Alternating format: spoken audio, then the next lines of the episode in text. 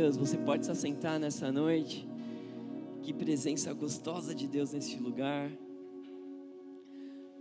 Nós tivemos um mês incrível, falando sobre família, sobre educação, sobre educação de filhos, sobre o padrão que Deus ele deseja que a gente se estabeleça aqui na terra, o padrão de Deus sobre as nossas famílias. E nós vamos dar entrada a mais uma série nesse mês sobre o resgate da esperança.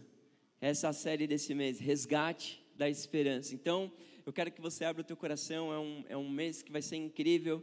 Nós vamos trabalhar, o nosso desafio esse ano é trabalhar com o estabelecimento de cultura, amém? Nós temos uma cultura diferente, nós, estamos, nós vivemos nesse mundo, nós estamos estabelecidos nesse mundo, mas a nossa cultura não é deste mundo, amém? Você, nós queremos te ensinar que nós estamos neste mundo, mas nós temos um padrão cultural totalmente diferente. E o que, que nós precisamos fazer com essa cultura é falar a respeito dela todos os dias. E por que, que eu estou falando disso? Porque o que nós estamos fazendo aqui na C3 é desenvolvendo cultura, amém? Nós estamos fazendo um trabalho de desenvolvimento de cultura. Nós não simplesmente estamos focados naquilo que Deus ele pode fazer na nossa, nas nossas vidas, mas nós entendemos que quando nós recebemos Jesus, existe mais da, daquilo que nós podemos fazer do que aquilo que nós podemos receber, amém? Nós somos chamados, na medida que nós recebemos da parte de Deus, nós derramarmos, amém? E é uma medida que nós precisamos aprender. E por que, que eu estou falando tudo isso? Nós estamos falando a respeito de resgate e de, da esperança. E hoje em dia a gente vive numa sociedade bem conturbada. Nós temos visto assim o caos sendo instaurado no, no nosso país, né? Nós vemos constantemente a falta de amor ao próximo, né? A falta de consideração ao próximo.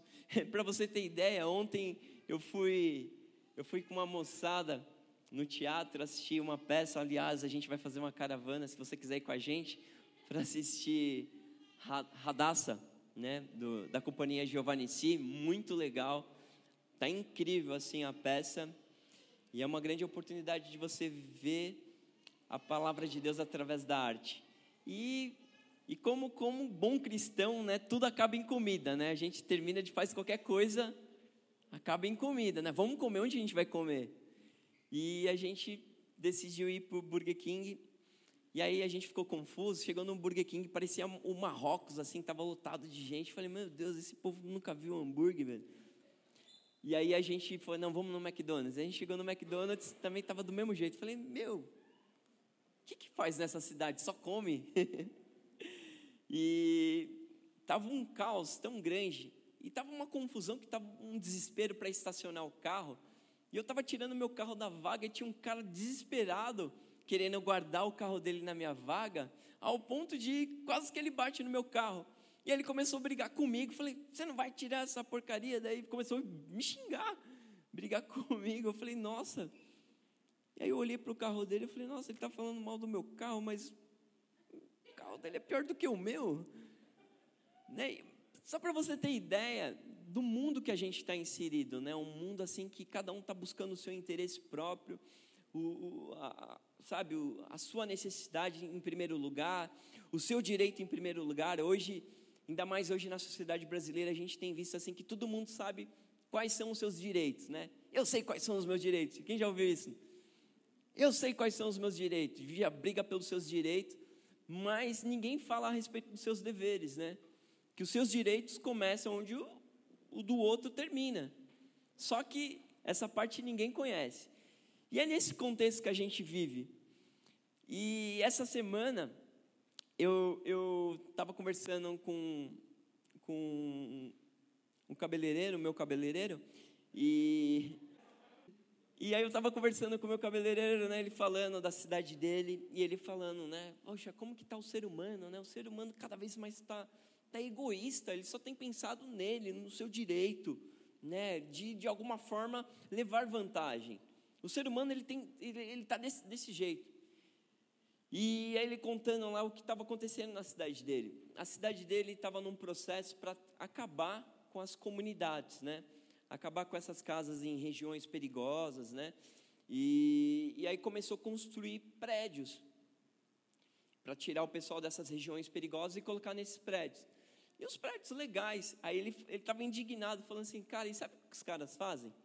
No lugar que eles foram tirados dessa comunidade e foram para esses, esses apartamentos. E, em menos de seis meses, os caras já venderam um apartamento e para onde que eles voltaram? Para o mesmo lugar.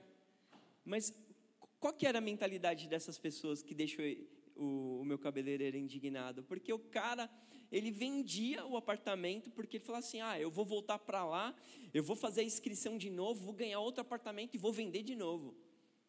Como uma forma de ganhar dinheiro. Só que é um, é um pensamento tão medíocre, porque assim, ele só está pensando nele. Fala assim: olha, eu vou pegar esse apartamento, eu vou vender.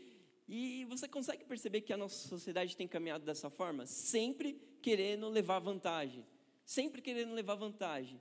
E ele nunca pensa no próximo, né? Porque aquele apartamento que ele, que ele vai pegar de novo, talvez ele está tirando a oportunidade de uma pessoa que deseja, do fundo do coração, de ter uma casa de verdade mas ele só está pensando no, no, interesse dele, que ele quer vender, quer ganhar mais dinheiro, e aliás é uma forma fácil de ganhar dinheiro. E aí a gente começa a olhar para a humanidade, eu não sei você, mas você, você não sente que a sua esperança vai embora? Você começa a desacreditar do ser humano? Você, Poxa, eu acredito tanto que o ser humano pode mudar, pode melhorar. E aí eu vejo uma situação dessa e falo, meu Deus, será que tem jeito? Você não fica assim? Como que você fica? numa situação dessa? O que, que você sente? Eu fico triste, gente, de verdade. Eu fico muito triste, eu fico muito chateado. Porque quando a gente começa a ver esse tipo de situação, gera uma desesperança dentro do nosso coração, né? A esperança parece que vai embora da humanidade, do, dentro do nosso coração. E aí a gente começa a ver esses exemplos e cada vez mais a gente se sente contaminado com essas situações e a gente vai se entristecendo e vai se entristecendo. E aí parece que de tanto você ver essas coisas acontecer, você se vê numa situação de, ah, eu não acredito em mais nada, eu não acredito mais no ser humano. E aí você começa a olhar sempre para as pessoas com um olhar de desconfiança. É ou não é verdade? Você começa a olhar e falar, ah, eu não acredito nesse cara que ele vai mudar. Ah, que ver, ele, ele vai dar mancada comigo. Só, é, é só esperar. Mas deixa eu te falar uma coisa, meu irmão. Essa é uma tática do diabo para os dias de hoje. É uma tática chamada tática de guerrilha. Tática de guerrilha. Como que funciona isso? Sabe quando você começa a falar uma mentira repetidas vezes? O que, que acontece? Você passa a acreditar naquela mentira e ela se torna uma verdade. E é isso que o diabo ele tem feito nos dias de hoje. Tem falado a respeito que o ser humano não tem jeito, que não tem solução para o ser humano, que o ser humano ele é egoísta, que o ser humano ele só está interessado nele mesmo, que o mundo funciona dessa forma, a gente tem que, tem que aceitar, né? aceitar que dói, dói menos, né? Que a gente ouve isso, que a gente tem que aceitar que é isso. É 100% a tática do diabo, falando para você acabar com a esperança dentro do teu coração. É tática de guerrilha tática de guerrilha, uma mentira sendo repetida várias vezes ao ponto de você chegar a não acreditar em mais nada. E a esperança vai embora, né? Você não começa a olhar com o ser humano não com expectativa que ele possa mudar e ele possa fazer diferente. Esse é o mundo que a gente vive. Mas deixa eu te falar uma coisa. Na época, na época que Jesus ele veio a este mundo, o cenário não era muito diferente dos dias atuais não se tinha internet, não se tinha as mídias sociais, não se tinha os meios de comunicação, mas a humanidade andava, caminhava com falta de esperança, assim como os dias de hoje. A humanidade andava distante de Deus, sem perspectiva. Esse era o contexto quando Jesus ele veio ao mundo. O, o mundo ele estava estava caótico da mesma forma nos dias de hoje. O povo ele estava oprimido pelo domínio dos romanos e não havia esperança. Aliás, esperança era algo escasso naqueles dias. na vinda de Jesus. Mas deixa eu te contar uma coisa que aconteceu lá na palavra de Deus. Quero que você abra a palavra de Deus lá em Lucas, capítulo 1, versículo 66 até o 75. Todo mundo achou? Vamos lá. E todos que ficavam sabendo meditavam sobre esses acontecimentos e perguntavam: O que vai ser esse menino? Pois a mão do Senhor estava sobre ele. Então seu pai Zacarias ficou cheio do Espírito Santo e profetizou: Seja bendito o Senhor, o Deus de Israel, pois visitou e resgatou o seu povo. Ele nos enviou poderosa salvação da linhagem real do seu servo Davi. E como havia prometido muito tempo atrás, por meio dos seus santos profetas, agora seremos salvos dos nossos inimigos e de todos os que nos odeiam. Ele foi misericordioso com os nossos antepassados, ao se lembrar da sua santa aliança. O juramento solene que ele fez com os nossos antepassados, Abraão, prometeu nos livrar dos nossos inimigos para servirmos sem medo, em santidade, justiça, enquanto vivermos. Aqui são as palavras de Zacarias. Zacarias era um profeta na época que antevinha a chegada de Jesus, e Zacarias ele era o pai de João Batista. E João Batista ele tinha uma relação de primo com Jesus. E por que que Zacarias ele, ele se encheu de alegria no seu coração? Que se você vê no início do capítulo 1, ele, Zacarias ele, ele estava escalado ao serviço sacerdotal, ele tinha que entrar no templo, ele tinha que adorar a Deus, ele tinha que fazer os sacrifícios. E nesse dia que ele estava de escala, servindo no templo, ele teve, ele teve uma visitação de um anjo de Deus, e esse anjo de Deus começou a falar com ele que ele teria um filho, mas a esperança dele já tinha se passado, porque ele já era avançado de idade, a sua esposa também já era avançada de idade. E esse anjo falou assim: Olha, por que você não acreditou que você vai ter um filho? Como um sinal, você vai ficar mudo. Você não vai, você vai perder a fala até o nascimento da criança. Essas foram as palavras do anjo a Zacarias. E aí no texto que a gente acabou de ler, estava uma discussão lá na casa de, de Zacarias, todo mundo querendo saber como que vai chamar a criança. Aí todo mundo estava querendo falar assim, não, ele vai se chamar Zacarias, porque existia uma, um costume naquela época que você colocava um nome numa criança com o mesmo nome das pessoas da família. E aí a esposa de Zacarias falou assim, Ana falou assim, não, ele não vai se chamar Zacarias, ele vai se chamar João. E aí todo mundo falou assim, mas vocês não têm ninguém com o nome de João na família de vocês. Ele, não, ele vai se chamar João. E aí quando ela olha para Zacarias e Zacarias fala: Sim, ele vai se chamar João. Ele voltou a falar e todo mundo ficou assustado com aquilo que estava acontecendo.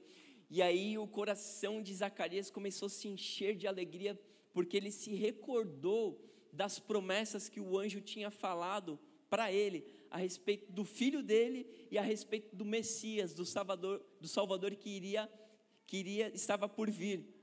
Amém?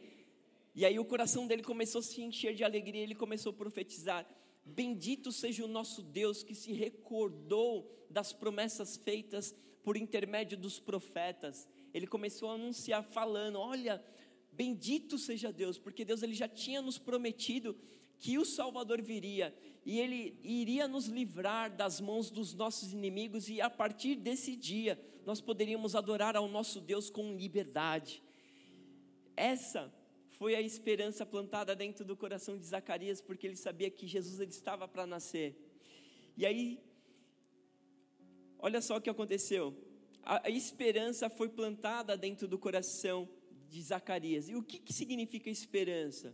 O que, que significa esperança, gente? Esperança é, significa esperar com expectativa, ou ter crença de realização, ter tanta expectativa de sucesso, é, esperar com paciência em alguém, é ter uma expectativa em algo que está para acontecer. Isso é esperança.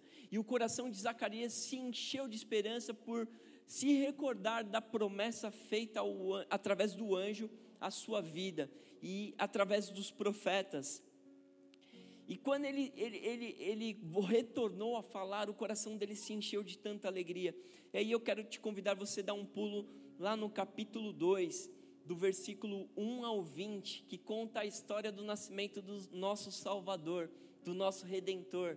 Depois de seis meses que Zacarias ele voltou a falar, de fato aconteceu a profecia e Jesus ele nasceu. Amém? Vamos lá. E naquele dia, César Augusto publicou um decreto ordenando o recenseamento a todo o Império Romano.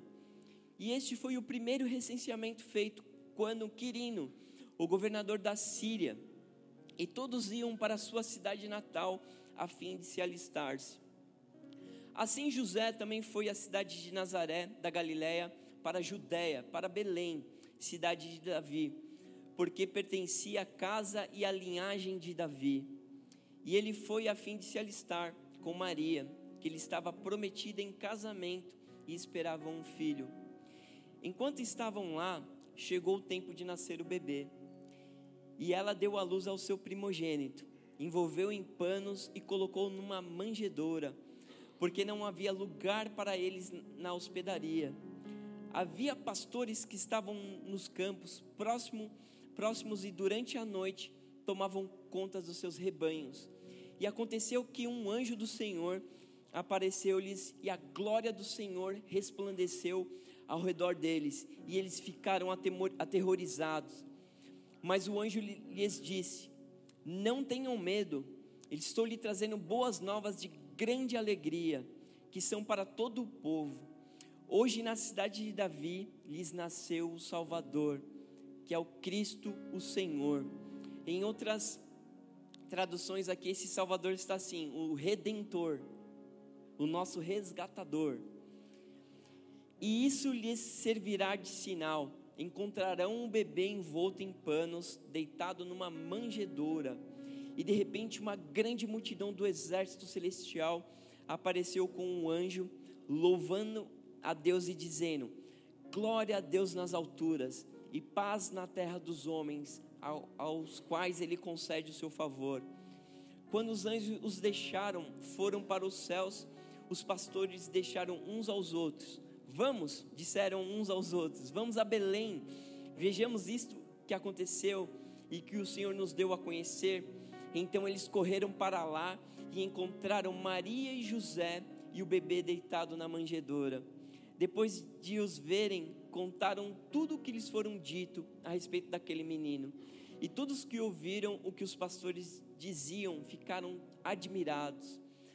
Maria, porém, guardava todas essas coisas sobre elas, refletia em seu coração. E os pastores voltaram glorificando e louvando a Deus por tudo o que tinham visto e ouvido, como lhes fora dito. Amém? Aqui, a profecia aconteceu, meus irmãos. A esperança veio ao mundo. E o que nos chama, que nos choca, é que a esperança veio ao mundo num lugar inusitado, porque a vinda do Messias era algo esperado por, alguns israelenses, por alguns judeus. A esperança era esperada, o redentor era esperado pelos, pelo povo de Deus, pelos judeus. Mas o que, que acontecia? Eles esperavam alguém forte, poderoso, que iria tirar eles da opressão do Império Romano. Só que Deus ele, ele tem uma forma especial de nos surpreender, amém? E não foi diferente no nascimento do nosso Salvador. Todo mundo esperava, que Jesus fosse nascer num palácio, num lugar de riqueza, num lugar de destaque, lá na, em Jerusalém. Mas Jesus ele veio segundo a profecia e nasceu num lugar bem simples, num lugar bem inusitado. Foi num período onde que estava tendo um, um alistamento militar e todo mundo, cada um tinha que voltar para sua cidade natal e fazer o alistamento. E Ju, João, é, José, ele era da tribo de Davi, então ele, ele tinha que ir para Belém. E só que imagina como que estava a cidade. A cidade devia estar lotada de, de turistas, né? Vamos, vamos se dizer assim, cheia de turistas na cidade. E José não encontrou um lugar para sua família. Os perrengues de viagem, né? Quem já teve um perrengue de viagem?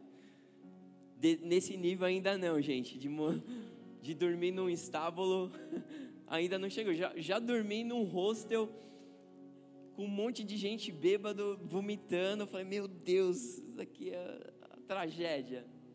Mas nesse nível de um estábulo não. E foi isso que aconteceu com José e Maria. E nesse dia, o Salvador nasceu, a esperança nasceu. Num lugar inusitado, a esperança nasceu. O que, que significa isso para mim, para você, meu irmão? Aonde você não tem a menor expectativa, é onde Deus ele faz brotar a esperança dentro do teu coração. É isso que Deus ele quer nos ensinar. Sabe aquela situação que você não tem esperança de mudança, de transformação? É nesse lugar que Deus ele quer que você coloque expectativa, que Deus ele vai fazer alguma coisa. É no lugar mais inusitado da sua vida, é na área mais inusitada da tua vida que Deus ele deseja trazer esperança ao teu coração. E como a gente aprendeu hoje, esperança significa isso, colocar expectativa em alguém. Mas não é em qualquer pessoa, é no filho de Deus.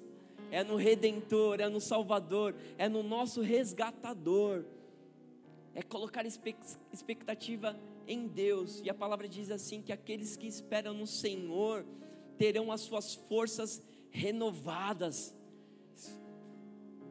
E muitas vezes não é a realidade que a gente tem vivido, não é verdade? Porque a gente tem colocado tantas expectativas em tantas coisas a gente tem colocado expectativa no, no, governo, a gente tem colocado expectativa na economia, eu tenho colocado a, a minha expectativa nas minhas ações para que elas subam, né?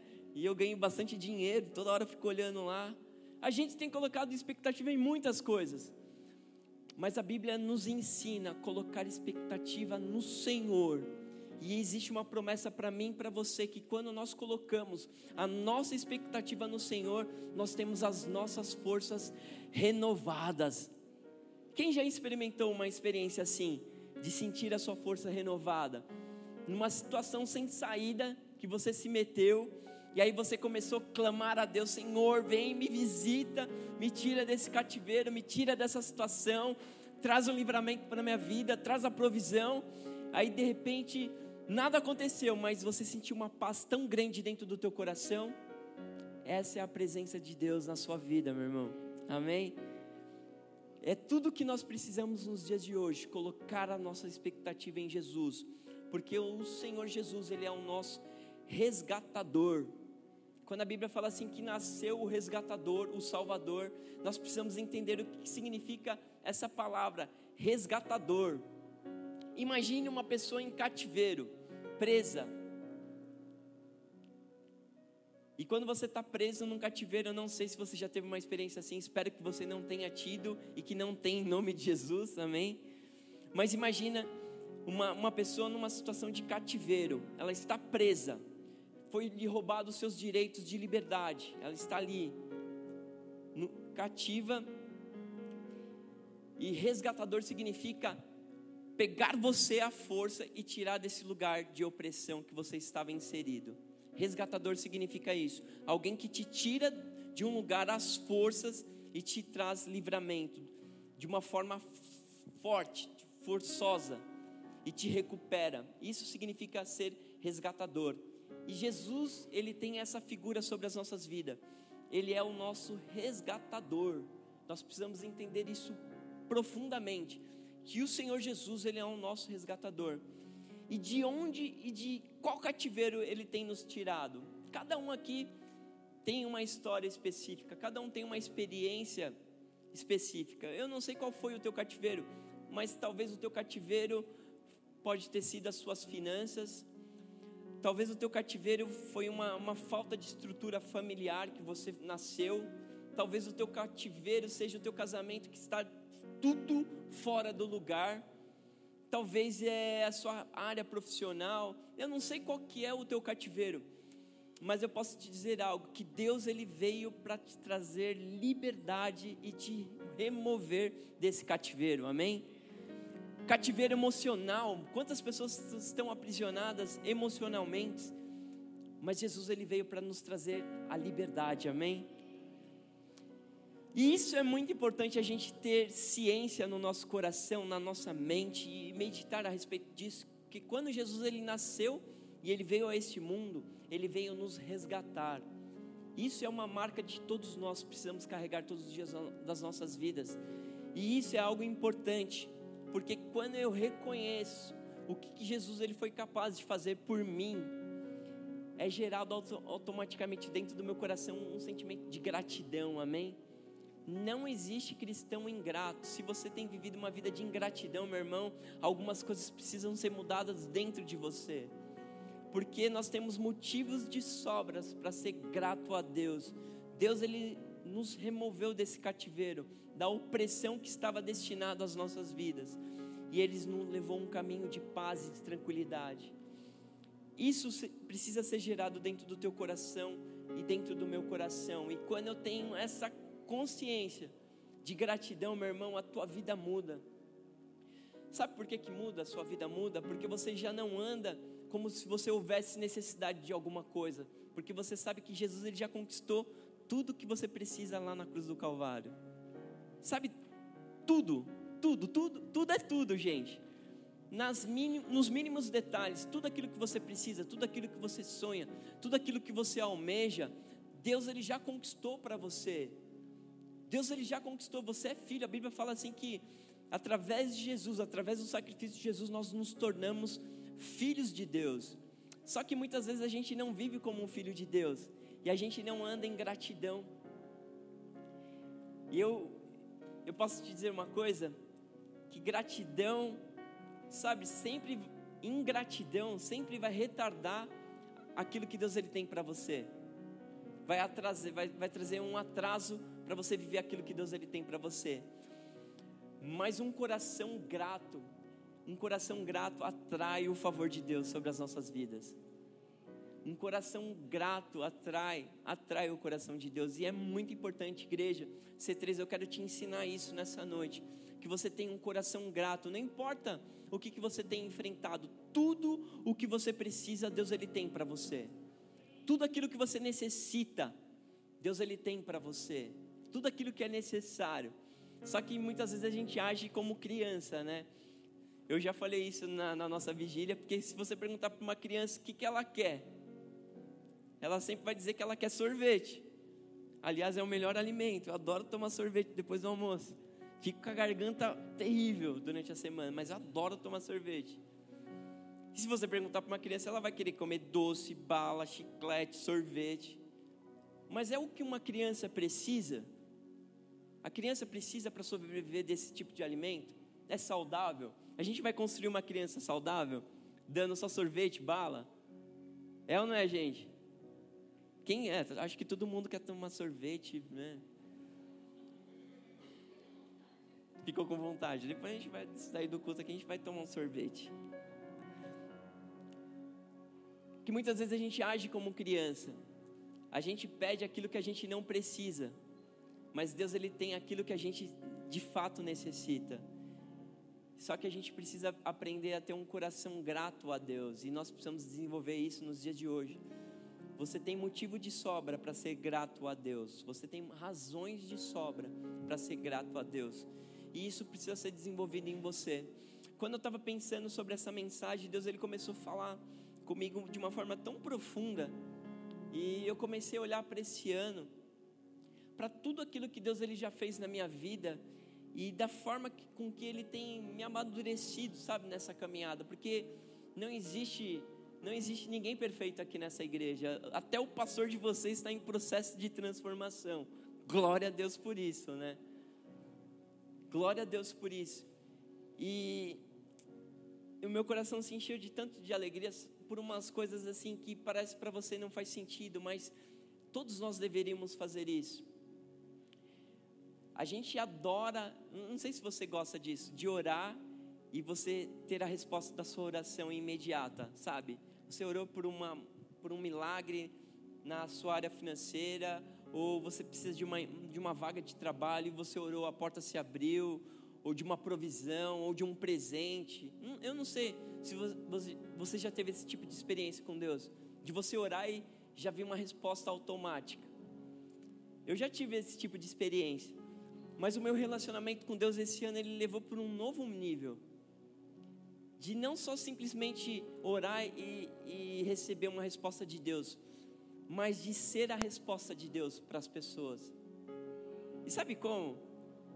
Cara, esse ano foi incrível. No meu momento de devocional teve um dia orando, falando com Deus, aí de repente Deus ele me mostrou uma pessoa e aí falei com a, falei com a pastora Raquel, vamos presentear essa pessoa? Estou sentindo no meu coração que a gente precisa dar um, um presente bem generoso para essa pessoa. Aí a gente foi na loja, comprou o melhor telefone celular para essa pessoa e falou: ah, tá aqui para você. A pessoa, para mim? Eu falei, sim, é para você. Sério? Eu falei, não, é seu. Pode abrir, a caixa é sua. Seu presente, Deus mandou, tá aqui. Aí outro dia, de novo, estava lá no meu momento com Deus, falando com o Senhor. Aí eu fiquei pensando sobre a minha adolescência, sobre a minha juventude, como que foi. E gerou uma gratidão tão grande dentro do meu coração por tudo aquilo que Deus ele já fez na minha vida. Aí Deus me mostrou dois adolescentes. Aí eu fui, o que Deus ele desejava de mim era que eu comprasse um computador novo para esses dois adolescentes. Aí eu fui com toda alegria na loja, comprei um computador, levei. Tá aqui para você. Cara, não tem nada mais especial de você ser resposta de Deus de oração. E esse adolescente falou: Cara, você não sabe como que eu estava precisando de um computador. Como eu estava pedindo para Deus um computador novo, porque o que eu tinha não funcionava mais. Não dava para estudar, não dava para fazer trabalho. E você ser resposta de Deus. Isso não é incrível, igreja? Você ser usado para Deus, para você ser resposta de Deus. A Bíblia, quando ela fala assim que dar é melhor do que receber, é só quando você começa a praticar isso que você começa a descobrir o valor de dar, de fazer alguém feliz, de fazer alguém sorrir, de fazer alguém, poxa, eu vou continuar buscando a Deus porque Deus ele realmente responde oração. E o que nós queremos fazer nessa noite é desenvolver isso. Nós temos motivos de sobra, o nosso redentor, ele veio a este mundo nos resgatar. E quando ele veio nos resgatar deste mundo, ele veio para que também nós possamos ser instrumento de resgate para os dias atuais, resgate da esperança, resgate do amor, resgate do perdão, resgate da reconciliação do relacionamento de pai e filho, resgate no relacionamento de pessoas com Deus, porque existem muitas pessoas que têm a figura de Deus manchada. E o que, nós precisamos ser como cristão? Ser a resposta de Deus, gente ser aquele que põe a mão no bolso e, e é generoso, é generoso. E na medida que você é generoso, os céus se abrem sobre a sua vida. A matemática de Deus funciona dessa forma, né? É você guardando, retendo para você. Por isso que eu comecei a minha mensagem falando que se uma coisa que não com, combina com o cristão é ser avarento, ingrato, o cristão, na medida que ele é generoso, ele abre a janela do céu sobre ele. E Deus ele vai derramar sobre você, sabe por quê? Porque você não é um, um rio parado. Não, você é um rio que está em movimento. E na medida que você derrama mais, Deus ele derrama mais sobre você. E é esse coração que eu quero que seja construído nessa igreja. Um coração de pessoas gratas, meu irmão. Seja grato, seja grato. E seja instrumento de Deus para abençoar outras pessoas. Aí você pode estar se falando assim: ah, mas eu não tenho nada. Eu falei: não, você tem alguma coisa. Você tem alguma coisa. A Bíblia diz assim: o salmista Davi ele, ele escreveu assim: Olha, eu já fui jovem e hoje eu sou velho, mas eu nunca vi o justo mendigar o pão. O justo. O cristão ele é um justo? Sim ou não? Então, meu irmão, você nunca vai mendigar o pão. Então, você sempre vai ter alguma coisa para semear na vida de alguém. Amém? E o que nós queremos fazer nessa noite é isso. Como resgate da esperança, nós queremos desenvolver essa cultura de generosidade, essa cultura de semear na vida do próximo. E isso precisa ser desenvolvido para que a gente quebre esse padrão mundano que sempre a gente tem que receber. Sempre você tem que ganhar, sempre você tem que levar vantagem, mas você nunca faz nada por ninguém. A gente precisa começar a lançar semente. Lembra? Semana passada eu falei sobre isso. Que Deus ele, ele, ele nos ensina que tudo aquilo que Ele coloca nas nossas mãos são frutos, amém? O seu salário é um fruto, o seu salário é um fruto, mas você precisa saber separar o que é fruto para você comer, fruto para você abençoar pessoas e semente e separar a semente. E a semente ela tem um objetivo. Se você comer a semente, o que vai acontecer? Você não vai mais fazer semeadura e vai acabar. Vai acabar. Mas quando você pega a semente e lança uma semente, o que, que ela vai produzir? Mais frutos. E a Bíblia assim, nos garante que quando a gente lança a semente, a gente colhe 30, 60, 100 por um. O que, que significa isso quando a Bíblia está falando isso? Que você colhe 30, 60, 100 por um. Que aquela semente que você lançar, ela não vai morrer, ela vai produzir fruto, ela vai germinar, ela vai crescer e ela vai produzir um fruto. E ele vai produzir fruto na sua integralidade. 100% significa que daquela semente vai nascer muito fruto. 100% daquilo que vai nascer lá vai ser bom. Amém? Então nós precisamos aprender essa cultura de semear, semear, sementes, lançar sementes, sementes. Sabe quando você sabe, você é a resposta de oração de Deus e faz algo pela vida de alguém, você está lançando uma semente.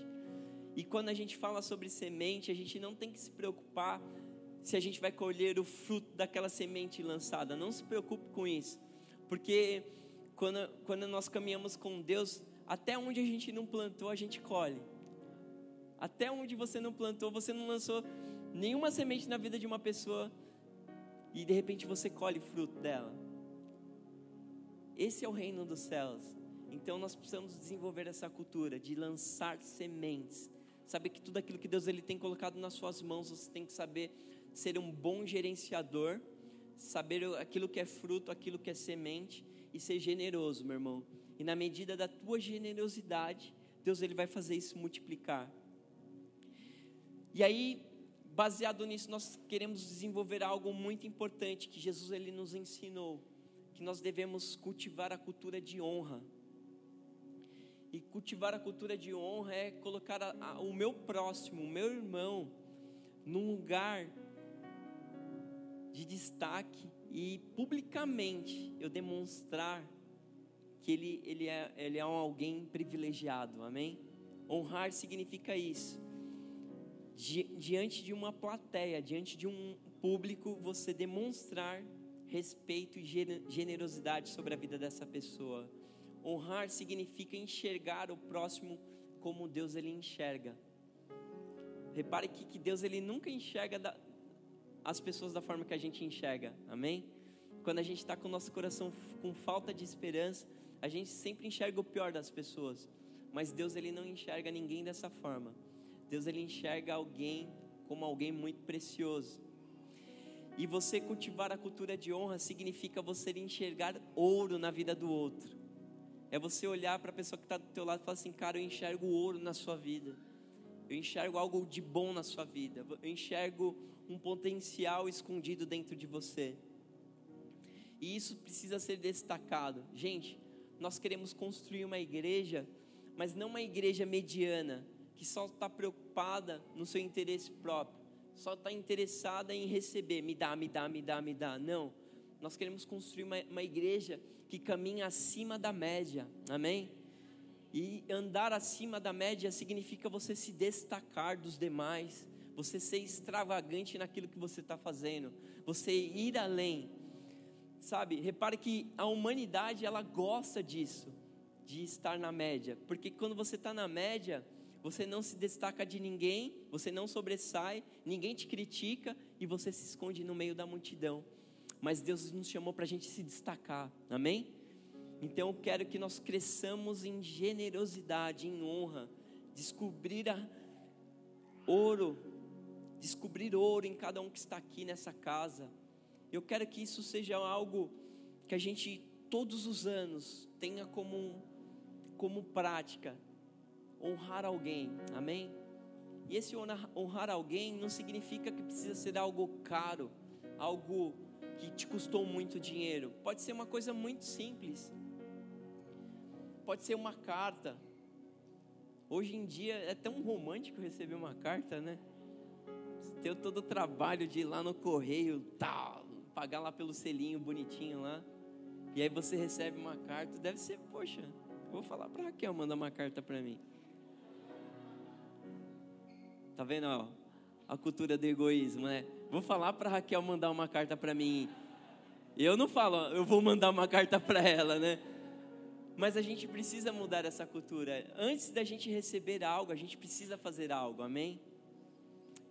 E que eu quero que seja desenvolvido nessa igreja, gente, esse coração de olhar para o nosso próximo com um coração de generosidade e de semente. Eu aprendi isso e eu tenho desenvolvido isso na minha vida, por onde eu tenho passado, por onde Deus ele tem me levado. Um exemplo. O meu pastor, ele fica lá em San Diego. É uma igreja muito rica, muito rica. E mas a gente nunca chega lá de mãos vazias. Eu sempre levo uma semente, sabe por quê? Porque eu sei que aquela terra é uma terra fértil e eu quero colher o fruto que eles estão colhendo lá. Então, eu, como eu sou sábio, eu sempre levo dinheiro e lanço uma semente aqui, ó. A mesma prosperidade que está sobre esse lugar, eu declaro sobre a C3 São Bernardo em nome de Jesus. Eu vou lá na C3 de Nova York e eu vejo aquela explosão de salvação. O que, que eu faço? Eu levo uma oferta. Falo assim, ó, a mesma explosão do Espírito que está nesse lugar eu também quero sobre a C3 São Bernardo. Lança uma semente.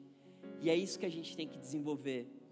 E, não, e isso não tem nada a ver com o valor, mas você está lançando uma semente, amém? Você está lançando uma semente. E todos nós temos sementes. Se você quer colher algo, você lance uma semente. Lance uma semente, faça uma semeadura. Lance uma semente. Eu vejo aqui a igreja, eu vejo aqui essa igreja, um campo muito fértil. Um campo muito fértil. E tudo que você precisa para colher fruto é lançar essa semente. Amém?